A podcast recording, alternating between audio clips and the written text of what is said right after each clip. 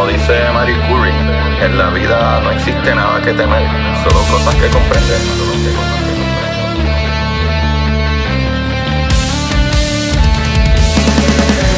Recuerden correr y buscar la manera de aprender que más le divierta.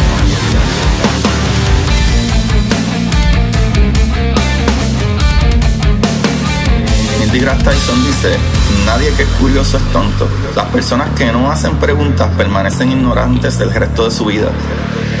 Y para ustedes, esto es curiosidad científica.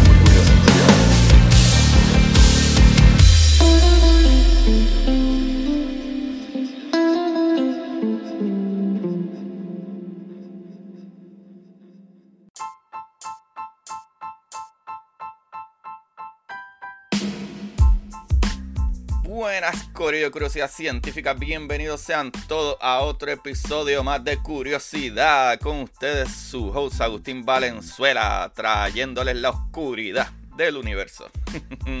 Espero que todos se encuentren bien este día y gracias a todos por darle iniciar a este episodio. ¿Y saben qué? Quiero que sepan que como este hay otros 215 episodios más, con unos 3 años de continuidad sin parar ni una semanita, papá. Ni una semanita. Y eso merece un aplauso y su apoyo. Así que compartan estos capítulos y me copian eh, en Instagram como Curiosidad Científica Podcast. Todos juntitos y así me ayudan un montón. Y denle un rate en Apple Podcast. Pero vamos a lo que vinimos, chaval. Ustedes saben que yo no soy de hablar mucho para empezar. Así que vamos a hablar de él. Porque la noche es oscura. Y vamos a hablar claro. A todos nos gusta ser buenos, pero no hay una frase más gufia y entretenida que la de Come to the dark side. Qué buena frase. Corillo, en un principio, ¿verdad? Cuando decidí buscar la información sobre este tema, me pareció bastante obvio y sencillo, ¿verdad? Como casi, pues la noche oscura, por razones obvias, que las estrellas están lejos y etcétera. Pero al comenzar a buscar y leer, me di cuenta de que este tema trae más cola de lo que yo pensaba. ¿Y saben qué pasó, papá? Me voló la cabeza. Y ahora les toca a ustedes volar el encanto. Pero, primero que todo, eh, ¿quién aquí sabe por qué la noche oscura? ¿Verdad? Denle en pausa a esto y háganse esta pregunta y vayan a lo más lógico que ustedes quieran. Y después vuelvan y le dan play a esto. Para que vean como que, ah, ok no había pensado en esa parte. Qué brutal. Así que, eh, ¿verdad? Y esto se hace una muy buena pregunta cuando entendemos que hay billones de otras estrellas alrededor de nosotros, ¿sabes? Y eso es lo que se hace bien loco. So, lo que uno pudiera pensar, ¿verdad? Que toda la unión de esa otra estrella en el espacio debería de dejar ¿verdad? Un cielo iluminado en la noche, o por lo menos como que cuando tú miras al cielo se vea todo como que luces, aunque, aunque no nos alumbre tanto como alumbre el sol, pero debería ser un cielo en vez de negro o demasiada oscuridad entre un punto y otro, debería ser bastante uniforme, ¿verdad? Esa cantidad de puntos, pero no es así. Pero de ahí caí en otro tema. Y es que esta pregunta fue una paradoja por cientos de años, Corillo, más de 500 años, ¿verdad? Aunque el nombre de la paradoja se lo otorgó a alguien en específico para el siglo XIX por ahí, lo cual ya se enterarán, ¿verdad? De todo este chisme, eh, mi chavalito. Así que vamos allá, ¿verdad? Porque parece una pregunta ingenua. Pero al fin y al cabo sabemos que nuestro planeta lo alumbra el sol, ¿verdad? Y que cuando la Tierra gira en su propio eje, una parte de la Tierra, ¿verdad? Donde whatever tú vivas queda oscura cuando el sol está en el otro lado. Pero esta pregunta tan sencilla intrigó a los científicos durante siglos, ¿verdad? Pensaban que si el universo estático había infinitas estrellas, el cielo nocturno resplandecería y la noche no sería, ¿verdad? Precisamente oscura. Recuerden, mis amigos, antes se creía, ¿verdad? Que el planeta era el centro de todo y nuevamente se pensaba que el universo era estático, o sea, que no se movía realmente, o sea, como que lo que había era lo que había. No que no se movía, sino que las cosas no se alejaban ni se acercaban, nada. Era como que todo estaba puesto ahí, haciendo lo que tenía que hacer y orbitando en, en whatever información que había. O sea que eh, no se movía ni, ¿verdad? Ni se expandía necesariamente. Se pensaba que todo era como que constante y ya. So, esa era la lógica en el siglo XIX, eh, cuando los expertos creían que el universo era eterno, infinitamente grande y que ¿verdad? no cambiaba con el tiempo. Pero vamos a lo que ¿verdad? se creó como un problema de astronomía y física. Y de ahí sale, Corillo, algo que encontré que se llama la paradoja de Olbergs. Esto está súper brutal, Corillo. Yo no sabía de esta paradoja. So, la paradoja de Olberg es la contradicción aparente que existe entre que el cielo nocturno sea negro y que el universo sea infinito. O sea, eh, si lo es, ¿verdad? Cada línea de visión desde la Tierra debería terminar en una estrella. Por lo tanto, el cielo debería ser completamente brillante. Pero todo el mundo sabe que durante la noche el cielo que hay es eh, ¿verdad? En el, cielo o el espacio que hay entre las estrellas es negro, o sea, es oscuro. Y, ¿verdad? Para entender esto un poco hay que entender cómo surge una paradoja, ¿verdad? Una paradoja ocurre cuando se llega a dos resultados opuestos utilizando dos métodos de razonamiento que, ¿verdad? Aparentan ser válidos. O sea, que hacen como que un poco de lógica, aunque los dos se contradicen. Pero aprendamos un poco, ¿verdad? De la paradoja de Olbergs entonces, que ese es el problema principal que se hacían la pregunta todos estos científicos por siglos. Y eso está súper brutal. So, la paradoja de Olberg recibe el nombre del físico astrónomo alemán Wilhelm Olberg, que descubrió, ¿verdad? Que escribió sobre la paradoja en la década del 1820. So, la paradoja existe entre, ¿verdad? Eh, existente entre una noche oscura eh, y un universo infinito se conocía antes de que fuera discutida, ¿verdad? Por, por Olbergs eh, a principios del siglo XVII ya, al principio del siglo XVII, el astrónomo alemán Johann Kepler utilizó la paradoja para ¿verdad? respaldar la idea de que el universo es infinito. En 1715, el astrónomo británico Edmund Halley identificó en el cielo algunas zonas brillantes y propuso que el cielo no brilla uniformemente durante la noche porque, aunque el universo es infinito, las estrellas no están distribuidas de manera uniforme. O sea, como que ellos siguieron añadiendo cosas del por qué, y el por qué, y el por qué. So, nuevamente, ¿verdad? Años después, el astrónomo suizo eh, Jean-Philippe Louis de Chitsox comenzó a estudiar la paradoja bastante, ¿verdad? Basándose en el trabajo de Halley al final de un libro, ¿verdad? Que trataba del brillante cometa que estudió en 1743. So, Chitsox discutió la paradoja de forma, ¿verdad? Explícita sugirió que o bien la esfera ¿verdad? de las estrellas no era infinita o bien la intensidad de la luz disminuía rápidamente con la distancia, lo cual esto sonaba un poco lógico, ya que quizás debido al, a cierto material absorbente todavía desconocido eh, presente en el espacio, estaba ¿verdad? como que tragándose la luz.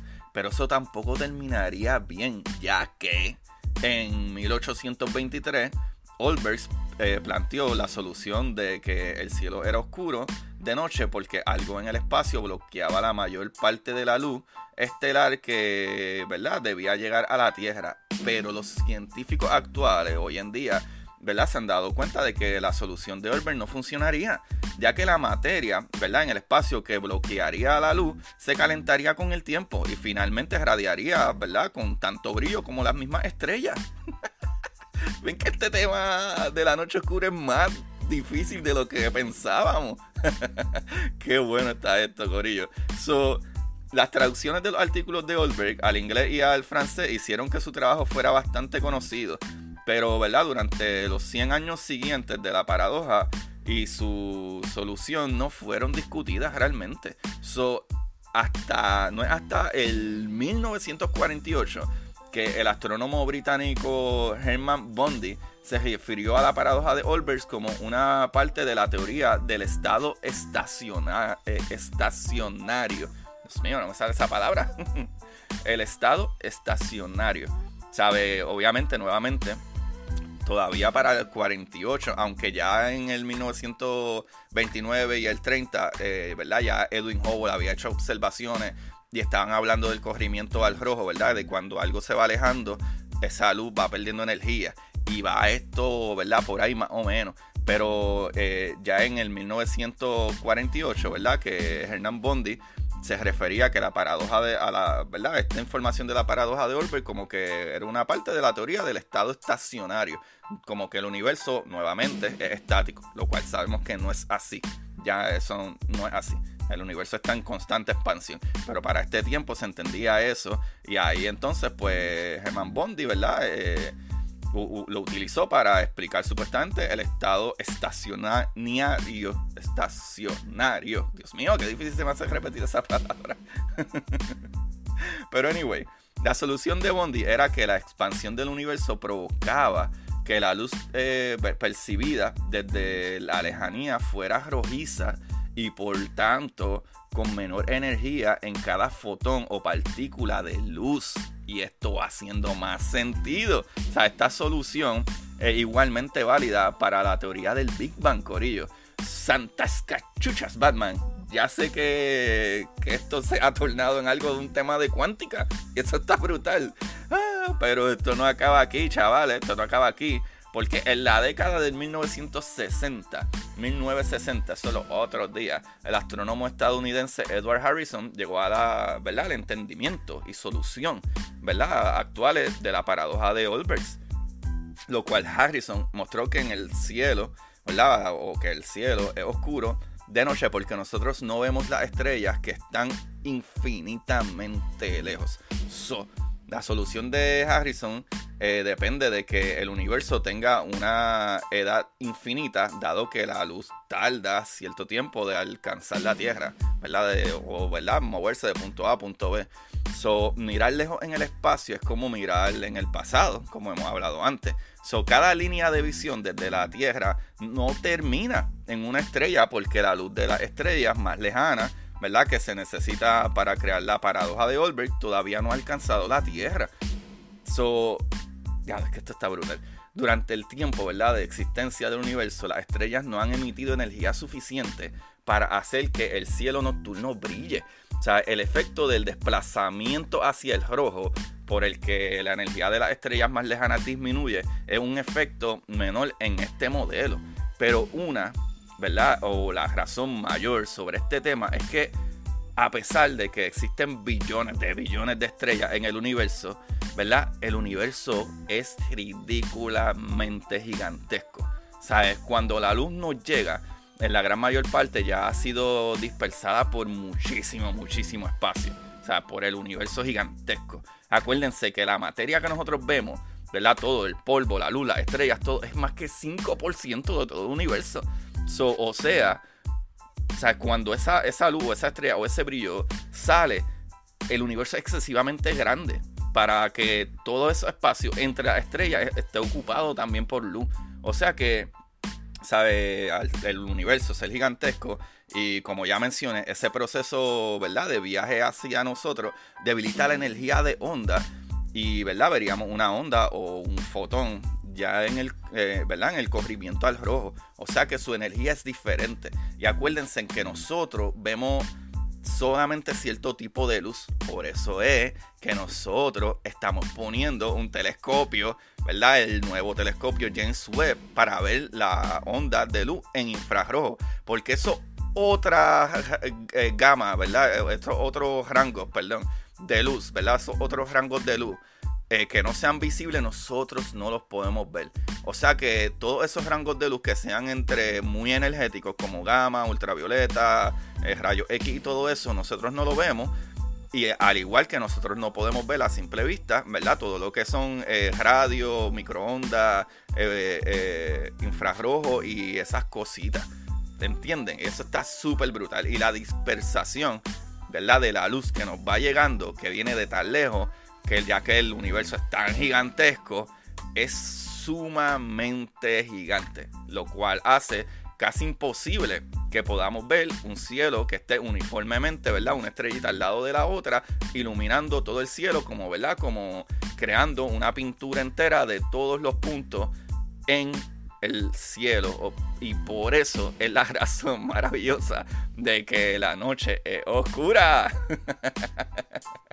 Porque uno se preguntaría eso como, si hay tantas estrellas y tantas estrellas, aunque estén, ¿verdad?, eh, lejos de nosotros, pero si hay tantas y tantos billones de estrellas, ¿por qué no se unen unas y otras, ¿verdad? Como si fuera un rompecabezas para tapar el cielo, ¿verdad? Y, ese, y, esa, y ese, esa noche oscura y crear por lo menos una, una noche que el cielo a lo mejor no, no nos ilumine bien brutal aquí en la Tierra, pero que el cielo se vea más blanco en vez de negro en su mayoría. Y aquí está la explicación, tanto la, ¿verdad? de la manera cuántica de cómo la luz nos llega, ¿verdad? esos fotones y, esa, y esas partículas de luz que nos están llegando, que la luz se va ¿verdad? estirando y, ¿verdad? y que el universo es gigantesco, gigantesco. Y pues como dije, nosotros podemos ver solamente luz visible. Otros rangos de luz, ¿verdad? O, de, de más fuerte a menos fuerte, nosotros no lo podemos ver. Así que siéntanse en así mismitos, bien chiquititos como son, insignificantes. Incluso, Corillo, para que sepan, muchas de las luces que hay en el, en el cielo en la noche, como ahora mismo que Venus está súper hermosa y gigante, que la puedes ver que parece un avión eh, en, el, en, el, en, el, aire de tan grande que se ve o se vio ahora mismo estos últimos días pasados, eh, es porque es la luz que refleja. O sea que a veces hay puntitos por ahí que a lo mejor planetas fuera de nuestro sistema solar no, porque están súper lejos y sus estrellas, ah, ¿verdad? La luz de sus estrellas lo opaca, pero planetas como los que están en nuestro sistema solar, ¿verdad? Como Júpiter, Saturno, eh, Venus, eh, Marte, todo eso, a veces vemos esos puntitos brillosos y son los planetas reflejando la luz que le da el sol. Y eso está súper brutal, súper brutal. Qué cosa más maravillosa, papá. Y ve, esta información la saqué de eh, cienciograma.unam.mx. Esa es la Universidad de México, de UNAM. Eh, y este, uno de los artículos que usé es de Carlos Velázquez. Entonces también saqué información de bbc.com, de elespectador.com, de física.cap.cnea.gov de gobierno y muy por último, aunque verdad no menos importante, de astronomía.com, que es uno de los sites que más me gusta y más utilizo, chavalines. Eh, ahí lo tienen, papá. Ya saben por qué la noche es oscura. Eh, parece bastante obvio, pero no se sabía que por años y años y años y siglos se trató de explicar, ¿verdad? Como que por lógica, como que, ok, pero es que hace sentido que esto sea de esta manera y por qué no lo es. Ah, y a veces las cosas hay que explorarlas un poquito más para llegar a esos detalles que queremos llegar. ¡Qué maravilla, mis amigos! Y tú sabes cómo ustedes pueden ser más maravillosos todavía. Corillo apoyando este podcast. Eh, ¿Verdad? Eh, eh, todos ustedes que escuchan este podcast, especialmente la gente de Apple, que es la gran mayor parte, y los de Spotify y todo eso, miren, denle share a estos capítulos y taguenme. pues yo sé que Apple no puede taguearlo en Instagram pero entonces la gente que está escuchando en cualquier otro, otra plataforma de podcast pueden darle share ¿verdad? a estos programas en Facebook, Instagram, whatever, y me pueden taguear ¿verdad? a mí para yo poder compartirlos para adelante. Y eso me ayuda un montón. También me pueden apoyar aquí en el link en la descripción. Y, Corillo, me pueden apoyar de una manera más brutal todavía. Es que había un Patreon para poner mis historias cortas.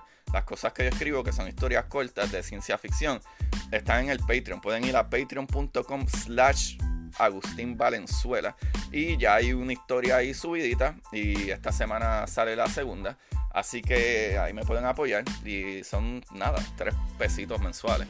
Y también me pueden apoyar comprando mi libro de la exploradora Titán eh, en Amazon o en mi link en la página de Instagram Curiosidad Científica Podcast y el otro libro para que aprendan de estas cosas, ¿verdad? del universo y física básica que lo pueden eh, ver tanto niños de 5 años para adelante que tengan entendimiento. Es para toda edad, en verdad. Eh, y es mi libro de curiosidad científica, El universo en arroz con habichuela. Curiosidad científica del universo en arroz con habichuelas. Y todos esos libros los pueden conseguir en mis links en Instagram o vayan directamente a Amazon y escriban mi nombre, Agustín Valenzuela Alvarado, o Curiosidad Científica del Universo en Arroz con Habichuela y La Exploradora Titán. Así mismito de chavalines, muchas gracias, muchas gracias, gracias por el apoyo. Y como siempre, busquen la manera de aprender que más le divierta. Chequeamos, mejamole. Bye. Y para ustedes, esto es. Curiosidad científica.